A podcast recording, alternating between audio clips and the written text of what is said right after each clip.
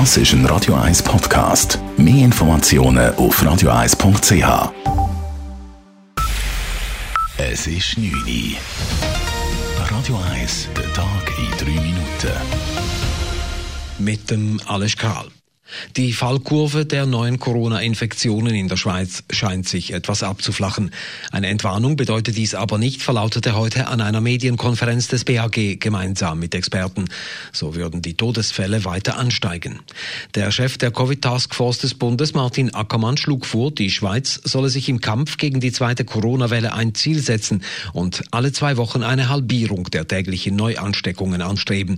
So könnte man auf Anfang 2021 auf nur noch 500 500 neue Fälle pro Tag kommen. Stellen Sie es sich wie eine Tour de Suisse vor, bei der wir alle zwei Wochen ein Etappenziel erreichen müssten, um aus der Gefahrenzone herauszufahren.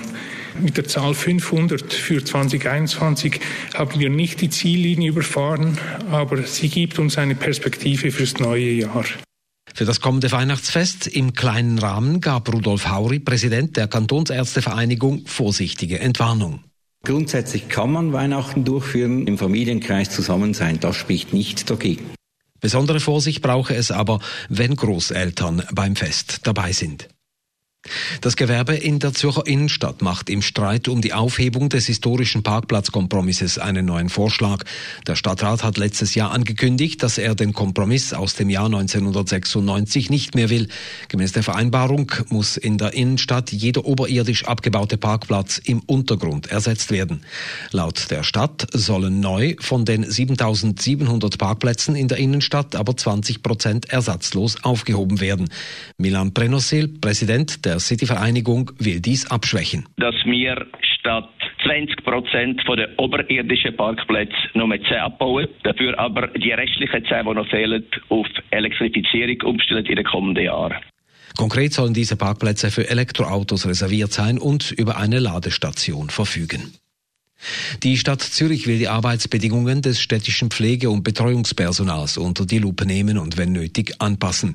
Gerade in Krisenzeiten wie jetzt sei dies wichtig, erklärte Stadtrat und Gesundheitsvorsteher Andreas Hauri.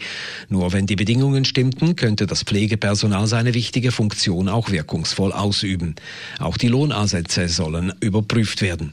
Es gehe aber auch um Fragen der Vereinbarkeit von Beruf und Familie und um Aus- und Weiterbildungsmöglichkeiten.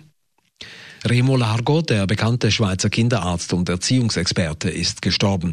Er verstarb gemäß Angaben seiner Familie gestern im Alter von 76 Jahren.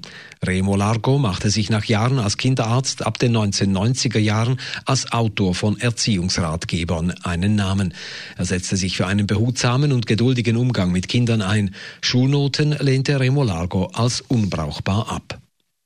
Ein Brand in einem Mehrfamilienhaus im Zürcher Kreis 5 hat heute Nachmittag ein Todesopfer gefordert. Das Feuer war gegen 14 Uhr im dritten Stock eines Hauses an der Ecke Limmatstraße, Fabrikstraße ausgebrochen. Die Feuerwehr konnte den Brand rasch löschen. Im Inneren des Hauses fanden die Feuerwehrleute aber eine noch nicht identifizierte tote Person. Zwei weitere Personen erlitten Rauchgasvergiftungen. Radio 1 Wetter. Morgen am Freitag ist es bei uns anfänglich wieder neblig, über 700 Meter und nach der Auflösung vom Nebel wird es wieder recht sonnig. Am Nachmittag vom Westen her Wolkenfelder. Temperaturen am Morgen um 5 Grad, am Nachmittag bis 13 Grad. Das war der Tag in 3 Minuten.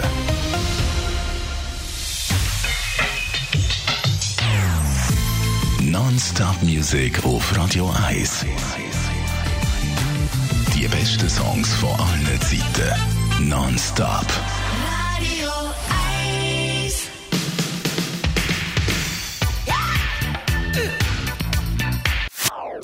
Das ist ein Radio 1 Podcast. Mehr Informationen auf radio1.ch.